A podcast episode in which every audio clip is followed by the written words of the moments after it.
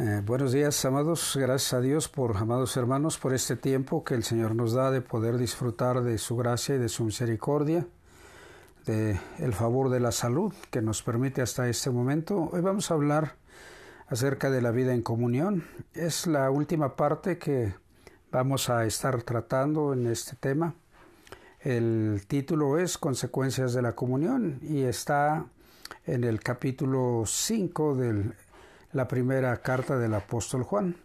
Pero antes, antes que nada, yo quiero que leamos una parte de la escritura para iniciar, que está en San Juan capítulo 13, versículos 34 y 35, y que vamos, con ella vamos a dar inicio acerca de las cosas que Dios tiene para cada uno de nosotros en esta, en esta hora. Y Quiero invitarte a que oremos antes de leer la palabra de Dios. Padre, te damos gracias en esta hora porque tú nos das la bendición y la misericordia de poder estar bajo tu cuidado y bajo tu gracia. Porque, Señor, en este tiempo de situaciones complicadas, tu favor y tu bondad es abundante y nos mantienes hasta este momento con ese favor maravilloso de parte tuya. Te pido que tu palabra, Señor, obra en nuestro corazón, en nuestra mente, de la forma que tú lo has eh, provisto, así como lo mencionas en, ella, de que como el agua, como la nieve que desciende, Señor, sobre la tierra y la humedece para que haga germinar eh, esa semilla maravillosa que trae fruto al ciento por uno. Dios, así cada uno de nosotros que escuchamos de tu amor y de tu gracia, estemos dispuestos a vivir esa grande bendición que nos has dado a través de tu Hijo Jesús. En Él quedamos en tus manos, dándote la gloria y la honra. Amén. Dice de la siguiente manera los versículos 34 y 35. Un mandamiento nuevo os doy, que os améis unos a otros como yo os he amado, que también os améis unos a otros. En esto conocerán todos que son mis discípulos, si tuviereis amor los unos para con los otros. Este mandamiento que Jesús nos da es algo que el apóstol Juan nos ha estado haciendo énfasis durante toda, todas estas enseñanzas que hemos tenido a través de esta primera carta. Y como dice aquí el título Consecuencias de la Comunión, yo quiero que veamos una cosa. Todo lo que nosotros hacemos siempre tiene un efecto, para bien o para mal.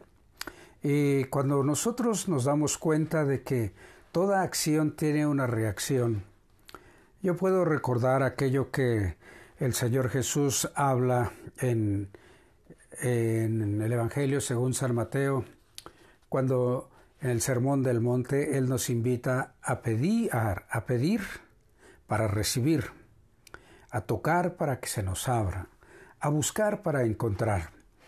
Cada uno de nosotros tenemos esa oportunidad de hacerlo. Y a través de la vida en comunión, tú y yo tenemos el privilegio de poder darnos cuenta que cada vez que pedimos, tocamos o buscamos a la puerta del Señor, en su palabra, a la vez que nosotros pedimos, su amor y su gracia están dispuestos para ser derramados sobre cada uno de nosotros. Hoy, como mencionaba yo hace un momento, vamos a mirar las consecuencias de la comunión. Tenemos seis puntos que vamos a estar tratando en este, en este tema y está a lo largo del, primer, del capítulo 5 de esta epístola. Los temas que vamos a tratar, el número uno dice amor hacia los hermanos. El número dos, victoria sobre el mundo. Verificación de las credenciales de Cristo es el punto tres. El punto cuatro, seguridad de la vida eterna. El punto cinco, guía para la oración. Y el punto seis, liberación del pecado habitual. Tú y yo hemos estado escuchando durante todas estas, estas semanas acerca de que la palabra comunión viene del griego koinonia, que significa compartir, unidad, una estrecha asociación, participación, una sociedad, comunión, compañerismo, ayuda, ayuda de contribución, hermandad. Y esta coinonía es una unidad producida por el Espíritu Santo. En la coinonía, el individuo mantiene una íntima relación de compañerismo con el resto de la sociedad cristiana. La coinonía une firmemente a los creyentes del Señor Jesús y a los unos con los otros. Entonces, cuando tú y yo practicamos esto, tiene efectos. Hemos estado mirando durante todas estas semanas diferentes temas acerca de la oportunidad que nosotros podemos hacer uso de ella al practicar esta comunión, esta coinonía, esta eh, sociedad entre nosotros y con Jesús, ese compañerismo, esa ayuda de contribución, esa hermandad, esa estrecha eh, asociación que tú y yo podemos ejercitar eh, para vivir con Jesús y a la vez de darnos cuenta que al participar de esa acción, de vivir en estrecha relación, esa íntima relación con Jesús, nos puede llevar a vivir las bendiciones más grandes con nuestros hermanos, con nuestros semejantes. ¿Por qué? Porque estamos haciendo uso de esa bendición que Cristo nos da. Y cuando tú y yo buscamos del Señor, cuando tú y yo pedimos al Señor, cuando tú y yo estamos eh, tocando a la puerta del Señor, siempre tenemos la bendición de recibir de Él grandes respuestas, grandes milagros. Él nos, ah, nos da una, en el recuerdo al salmista que decía que Él nos va a responder con tremendas cosas, con tremendos impactos, con tremendas bendiciones, y cada uno de nosotros podemos vivir esos, esas consecuencias, esos efectos de la comunión eh, el punto número uno que habla amor hacia los hermanos está en Primera de Juan capítulo 5, 1 al 3 y los versículos dicen así. Todo aquel que cree que Jesús es el Cristo es nacido de Dios y todo aquel que ama al que engendró ama también al que ha sido engendrado por él. En esto conocemos que amamos a los hijos de Dios cuando amamos a Dios y guardamos sus mandamientos pues este es, el este es el amor de Dios, que guardemos sus mandamientos y sus mandamientos no son gravosos. Otra vez el versículo 3 lo voy a leer. Pues este es el amor a Dios, que guardemos sus mandamientos y sus mandamientos no son gravosos. Entonces podemos darnos cuenta que el amor a Dios nos da la, eh, la perspectiva, nos da a nosotros la eh, acción de mirar que podemos vivir a través de esta comunión con Él, de esta estrecha relación con Él, una bendición muy grande de poder amar a nuestros hermanos, de poder darnos cuenta que, que su forma de, de invitarnos a vivir las cosas que Él ha preparado no son gravosas, no es nada gravoso, y, en, el Evangelio de San Mateo capítulo 11, versículo 29, recuerdo que Él nos invita a que llevemos su yugo y a que aprendamos de Él, que es manso y humilde de corazón. Cuando tú y yo entramos en esa actitud a aprender de Él, podemos acceder a las grandes maravillas que Dios ha puesto para que podamos caminar en ellas y podamos, ¿por qué no?, disfrutar de ellas. ¿Por qué no tener el gozo de vivir los mandamientos del Señor que no son gravosos? El apóstol Pablo escribe a los romanos en el capítulo 12 que nos habla de que nosotros podemos experimentar la voluntad de Dios, que es maravillosa, y cuando tú y yo entramos en esa acción de vivir los mandamientos de Dios, podemos darnos cuenta que empezamos a conocer la amplitud, lo que es grande del amor de Dios. Gracias Jesús, porque tú nos das la oportunidad de día a día ir conociendo lo ancho, lo alto, lo profundo de tu amor y de tu gracia. Cuando nos unimos a ti, en ese yugo empezamos a caminar contigo y a aprender de ti. Y de esa forma todos aprendemos que tu carga es ligera, liviana, y que nosotros podemos aprender que tu voluntad es perfecta, dulce, sencilla. Porque si nosotros entramos en una acción de querer vivirlo por sí solo, vamos a obtener muchas angustias y dificultades. Entonces, podemos aprender de Él. Y cuando aprendemos de Él, eh, estamos experimentando ese favor y esa gracia que nos lleva a compartir con todos nuestros semejantes que que Cristo vive en nosotros. Pero no solo hablar de eso, sino que nuestros hechos, nuestras acciones, nuestras actitudes nos llevan a mostrar que los mandamientos de Dios no son gravosos, o sea que son ligeros, que son fáciles de vivir a través de la guianza del Espíritu Santo. Qué maravilloso es la gloria a ti, amado Jesús, por esta bendición grande que tú nos das. El segundo punto habla sobre la victoria sobre el mundo. Y son los versículos 4 y 5 de este mismo capítulo 5 que dice así, porque todo lo que es nacido de Dios vence al mundo, y esa es la victoria que ha vencido al mundo, nuestra fe. ¿Quién es el que vence al mundo sino el que cree que Jesús es el Hijo de Dios? Entonces, aquí recuerdo yo mucho cómo eh, el apóstol Pedro habla que nosotros, eh, perdón, el apóstol Pablo en Romanos 8:37 habla acerca de que tú y yo somos más que vencedores. Cuando tenemos a Jesús en nuestro corazón, cuando tenemos a Jesús como guía en nuestra vida, cuando mantenemos nuestra mirada puesta en Él y caminamos con Él, podemos vivir esa grande bendición de qué? De que estamos en la victoria de Cristo Jesús y esa victoria es la que vence al mundo. Lo ha vencido. Cristo Jesús ha vencido al mundo. Cristo Jesús ha vencido a, a quien gobierna este mundo. Nosotros tenemos ese privilegio ahora de vivir esa vida especial y maravillosa que Él nos ha dado. ¿Por qué? porque Cristo Jesús vive en nosotros. Nosotros creemos que Él es nuestro redentor, cree que Él vino a dar su vida para que nosotros pudiésemos ser transformados.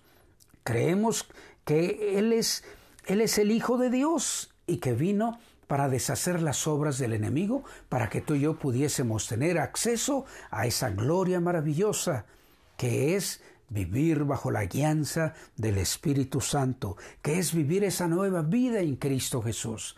Esta es la victoria que vence al mundo. Somos más que vencedores en Cristo Jesús. El punto número tres que dice verificación de las credenciales de Cristo.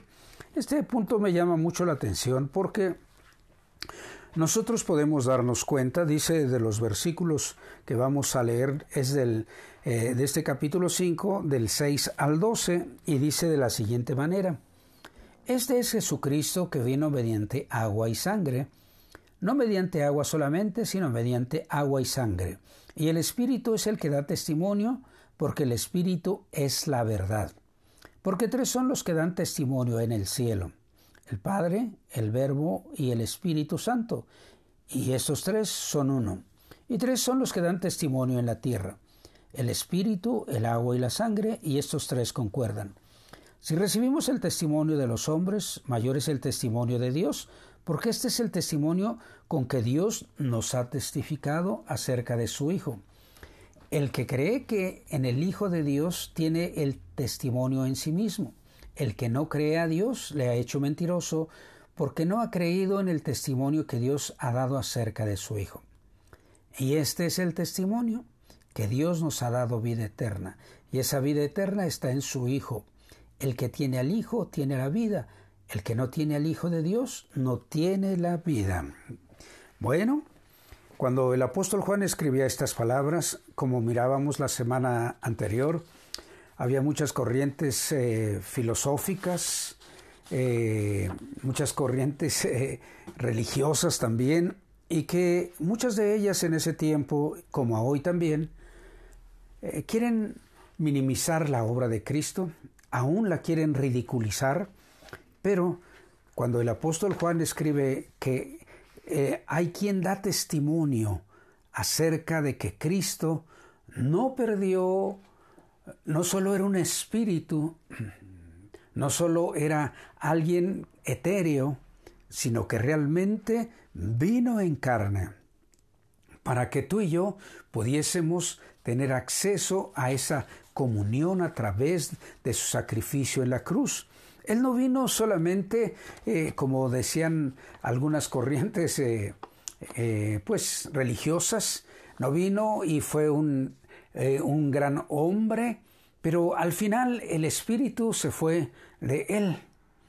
Y ya cuando murió ya no había espíritu de poder o de Dios en su vida. Eso decían ellos. Pero si no hubiera estado el espíritu de poder en ellos, en él no hubiera podido él decir esas palabras, afirmar, yo pongo mi vida porque tengo poder para volverla a tomar. Y eso es cierto, no es que él, el espíritu lo dejara, simplemente cuando él expiró en la cruz del Calvario dijo, consumado es consumado es. ¿Qué era lo que se había consumado? La grande obra que él había venido a realizar. ¿Cuál obra? Tomar la carne de un ser humano, eh, estar en el cuerpo humano, crecer y vivir y derrotar a través de su sacrificio en la cruz del Calvario aquel que tenía el poder sobre el ser humano, el pecado, la maldad. Cristo pagó el precio. Cristo pagó ese precio maravilloso al dar su vida para ti y para mí. Él fue el sacrificio perfecto. No solo fue, no solo fue este un sacrificio común y corriente, no, fue un sacrificio único, perfecto, por medio del cual tú y yo tenemos acceso a la gracia, al poder de Dios. Y dice el versículo 6 que el Espíritu da testimonio el Espíritu da testimonio porque el Espíritu es la verdad. Y en el cielo hay tres que dan testimonio de que Cristo vino en carne. ¿Quiénes son esos tres? Oh, es maravilloso, la gloria a ti te doy, Padre. ¿Por qué? Porque tres son los que dan testimonio en el cielo, el Padre, el Verbo y el Espíritu Santo. Ellos tres dan el, el testimonio de que Cristo vino a este mundo, tomó esa, esa forma humana, pagó el sacrificio, fue sepultado, pero también tomó nuevamente la vida, fue glorificado, llegó al cielo y allá está, ascendió allá para que para que esté a la diestra del Padre intercediendo por nosotros, y envió Él al Espíritu Santo para ser nuestra guía, para ser quien nos lleve de victoria en victoria, de poder en poder, de gracia en gracia, de gloria en gloria, de vivir esa victoria maravillosa que Cristo nos da. ¿Por qué? Porque el testimonio que, que, dan estos tres en el cielo a ti y a mí nos da la oportunidad de creer que Cristo vino a este mundo y vivió para darnos la oportunidad de restablecer esa comunión, esa amistad con nuestro Creador. Ese Espíritu Santo que da testimonio es como el apóstol Pablo escribe a los romanos en el versículo 16 del capítulo 8 que dice que el Espíritu mismo nos da testimonio que Cristo está en nosotros y que por medio de Él podemos vivir esa gloria y esa misericordia que vino a proveernos.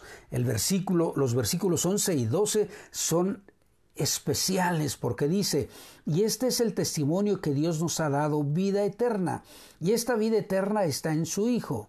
El que tiene al Hijo tiene la vida, el que no tiene al Hijo de Dios no tiene la vida. Entonces, ¿cuál es el testimonio que nosotros recibimos?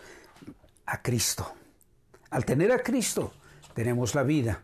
Alabado seas, eterno Señor. Te doy la gloria y la honra porque enviaste a tu Hijo para que yo pueda tener vida. Él dio su vida para que tú y yo podamos experimentar el favor y la gracia de Dios de darnos una nueva vida, de hacernos un nuevo ser, de poder disfrutar de esa comunión con Él, de poder disfrutar de esa amistad, de esa estrecha, íntima relación con Él y que el poder del Espíritu Santo cada día nos lleve a vivir más y más de su gracia y de su misericordia. El testimonio es que tú y yo tenemos al Hijo de Dios. Y el Hijo de Dios nos da la vida, esa vida maravillosa. ¿Por qué? Porque tenemos esa vida en Cristo Jesús. Somos una nueva vida. Y cuando tú y yo tenemos eso, como dice el versículo 13, tenemos la seguridad para la vida eterna. Estas cosas os he escrito a vosotros que creéis en el nombre del Hijo de Dios, para que sepáis que tenéis vida eterna y para que creáis en el nombre del Hijo de Dios. Esta, esta escritura me remite a San Juan 17.3, cuando habla que dice que, que eh, la vida eterna es que conozcamos al Dios verdadero y a Jesucristo a quien Él envió. Esta es la vida, esta es la seguridad de la vida eterna. No solo nos da seguridad para el momento de aquí, sino que nos da certeza de que Él nos va a llevar confiando en esas promesas que Él nos hizo, como habla allí en San Juan 14, que dijo que no se, no se pongan tristes. Yo voy a irme, pero eh, voy a regresar y voy a prepararles una morada. Hay una morada muy especial para cada uno de ustedes. Entonces, yo creo que tengo mi morada en los cielos. Y eso me remite a pensar, eso me lleva a pensar que solo somos peregrinos y advenedizos, somos forasteros, estamos de paso en este mundo. Estamos muy felices en ocasiones, a veces estamos muy agobiados. Este tiempo está siendo de mucha angustia para muchas personas. Pero la gloria sea al Señor que tenemos a, a Cristo, nuestro Redentor, porque en Él tenemos confianza y vamos adelante cada día más. Eso a ti y a mí nos da el privilegio de poder dar el testimonio que Cristo hace la diferencia en las vidas y que tenemos certeza de que la vida eterna está en nosotros, porque está Cristo y Él es el que hace la vida diferente a cada uno de nosotros. una bendición muy grande, una consecuencia muy grande de estar en comunión con Jesús, con el Padre es que tenemos la bendición de que si oramos, creyendo en las promesas que Él nos ha hecho, viviendo y guardando sus palabras, sus mandamientos, caminando con Él, transitando con Él, viviendo en esa estrecha relación, podemos, podemos tener la guía para la oración, podemos disfrutar de una confianza de pedir en Él. Dicen los versículos siguientes del 14 al 17. Y esta es la confianza que tenemos en Él, que si pedimos alguna cosa conforme a su voluntad, Él nos oye. Y si sabemos que Él nos oye en cualquiera cosa que pidamos, sabemos que tenemos las peticiones que le hayamos hecho. Oh, esto es maravilloso. Fíjate que Él nos ofrece, Él nos da confianza. Recuerdo San Juan 16, 24 que dice, hasta ahora nada habéis pedido. Pedid todo lo que quisierais, todo lo que ustedes quieran tener, para que vuestro gozo sea cumplido. Fíjate qué promesa tan maravillosa. Creer en Jesús, confiando en sus promesas, pidiendo en Él conforme a la, a la, voluntad de Él. ¿Qué es el objetivo que nosotros perseguimos cuando vivimos sus mandamientos, cuando vivimos esas acciones de vida que Él quiere, que, que ha establecido para ti y para mí? Podemos darnos cuenta que nos llevan a vivir esas bendiciones abundantes, maravillosas, que podemos disfrutar de la amistad con Él y aparte de eso, nos da la certeza de que podemos nosotros disfrutar de pedirle y que Él nos oye, que Él nos escucha y que tú y yo podemos acercarnos confiadamente al trono de la gracia para tener el oportuno socorro. ¿Por qué? Porque tenemos un sumo sacerdote que se compadece de nosotros, porque Él fue tentado en todo, pero sin pecado. como dice Hebreos 2. Tú y yo tenemos acceso a esa gloria eterna. Tú y yo tenemos oportunidad de pedir. Es más, los versículos que siguen, 16 y 17, hablan de que pidamos por alguien que, que pues, eh, ha pecado, pero que no es pecado de muerte. Hay pecados de muerte, dice aquí. Y muchos comentaristas hablan aquella blasfemia que el Señor Jesús dijo que los hombres pueden hacer contra el Espíritu Santo. Ese es un pecado imperdonable. Es un pecado de muerte.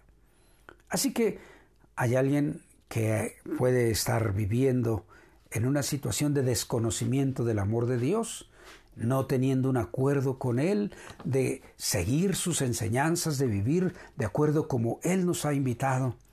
Podemos rogar y Señor, te pedimos que intervengas y que modifiques el estilo de vida de esta persona, que le hagas sentir tu amor, que hagas sentir que tú eres lo único, lo especial eres tú, que tú eres el camino, la verdad y la vida, que tú eres la puerta por el cual puede entrar Él y puede hallar pastos en abundancia, que tú eres el único mediador entre Dios y los hombres. Jesús, te pedimos que tú intervengas en todas esas personas.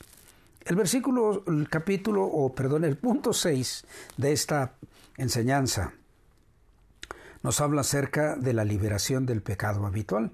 Son los últimos versículos del 18 al 21 y dice así, sabemos que todo aquel que ha nacido de Dios no practica el pecado, pues aquel que fue engendrado por Dios le perdón, pues aquel que fue engendrado por Dios le guarda y el maligno no le toca.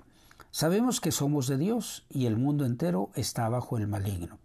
Pero sabemos que el Hijo de Dios ha venido y nos ha dado entendimiento para conocer al que es verdadero y estamos en el verdadero, en su Hijo Jesucristo. Este es el verdadero Dios y la vida eterna. Qué maravilloso, Señor. Te doy la gloria a ti. Nuevamente lo leo este versículo 20. Pero sabemos que el Hijo de Dios ha venido y nos ha dado entendimiento para conocer al que es verdadero y estamos en el verdadero, en su Hijo Jesucristo. Este es el verdadero Dios y la vida eterna. Gloria a ti, Señor, por tu amor y por tu misericordia, dice el versículo 21, hijitos guardados de los ídolos. ¡Wow!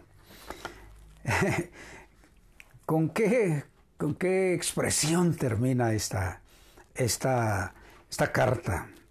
Estamos viendo las consecuencias de la comunión. Y la, una es esta, esta parte final de que somos liberados del pecado habitual. Fíjate,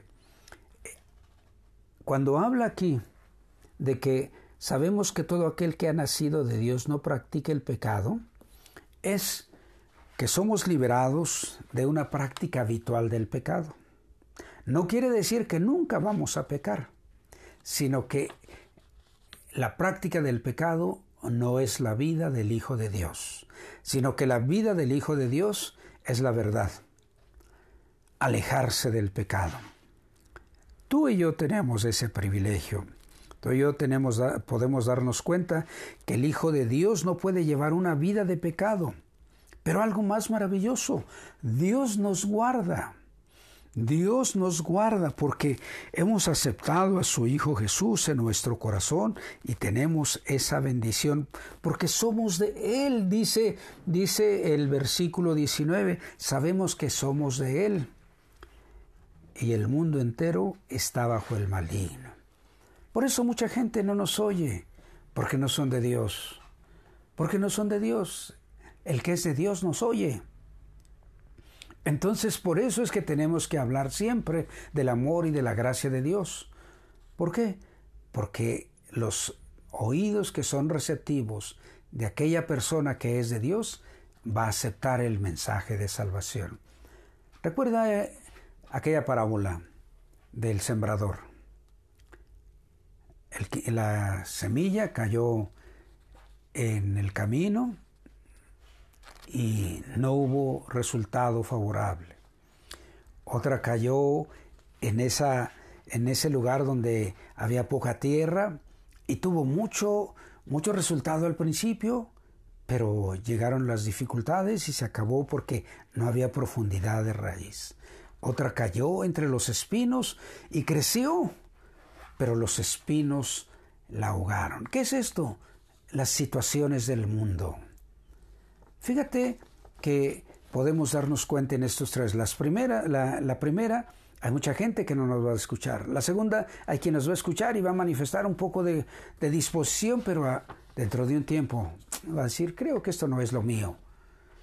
La tercera persona, el tercer caso nos habla de que ellos reciben pero y crecen, pero los agobios de este mundo, las situaciones de este mundo son más importantes para ellos.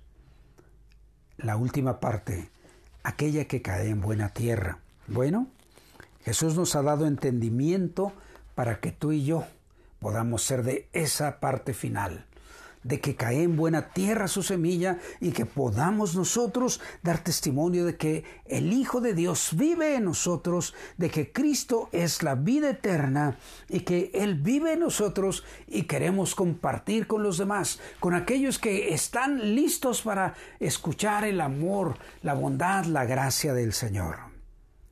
Te invito a que sea efectivo eso en nuestra vida. En esta semana te invito, te reto a que tú uses, eh, si no es posible acercarnos a las personas físicamente, tú tienes un, a tu alcance un aparatito, un teléfono. Llámale, mándale un, un mensaje, un WhatsApp, no sé, la forma que tú tengas para comunicarte con tus conocidos y diles, Cristo te ama. Él está listo para obrar en tu vida en ese tiempo de aflicción y de problema. Él está dispuesto a transformar las condiciones de angustia, de dificultad, en esa paz y en esa gracia que viene a través de Él. Acuérdate como dice el capítulo 14, no se angustien, yo les dejo mi paz, mi paz os dejo, mi paz os doy. 14.27 de Juan. Entonces, Tú y yo tenemos esa bendición. La paz que Jesús da sobrepasa todo entendimiento cuando dejamos todas nuestras cargas a Él, cuando decidimos vivir las cosas que Él nos ofrece. Te invito a que tú lo hagas en esta semana.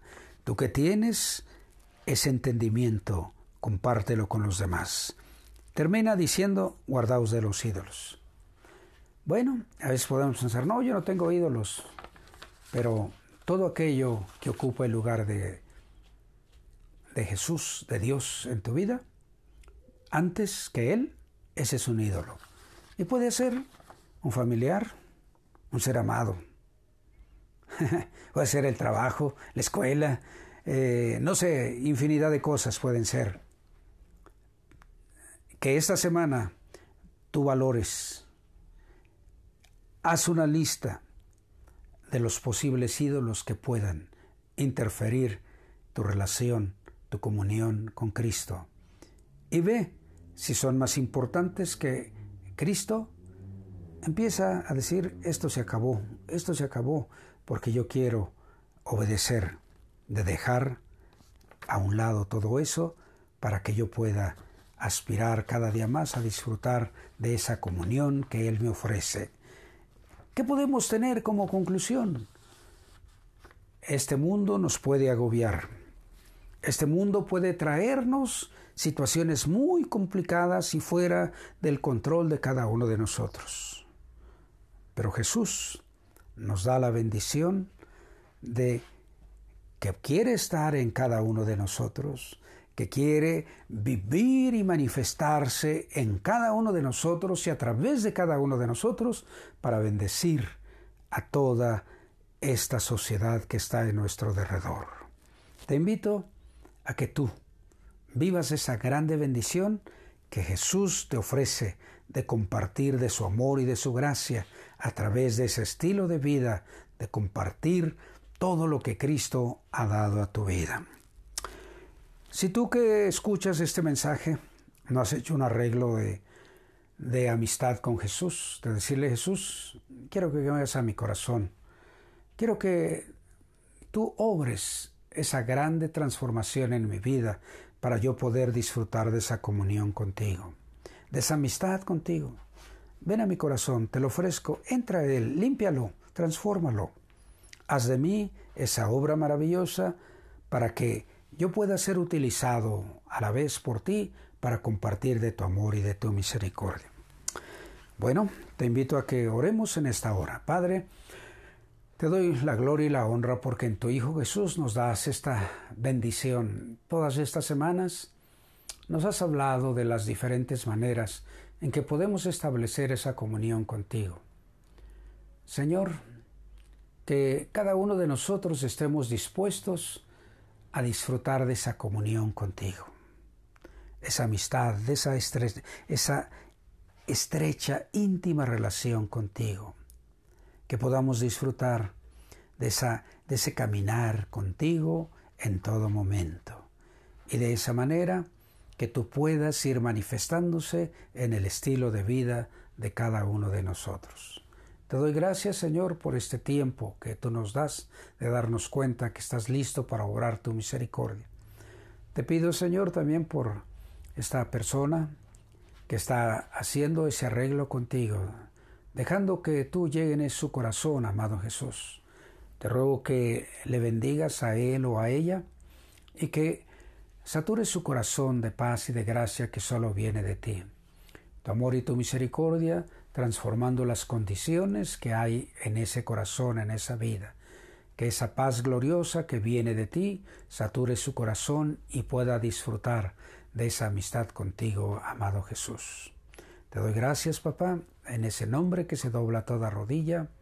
Amén. Bueno, gracias a Dios por este tiempo. Te invito a que recibas la bendición en esta hora. Yahvé te bendiga y te guarde. Yahvé haga resplandecer su rostro sobre ti y tenga de ti misericordia. Yahvé al sobre ti su rostro y ponga en ti paz. Dios te bendiga y recuerda, mi anhelo es que tú permitas que la obra del Señor sea ampliamente realizada en tu vida. Dios te bendiga.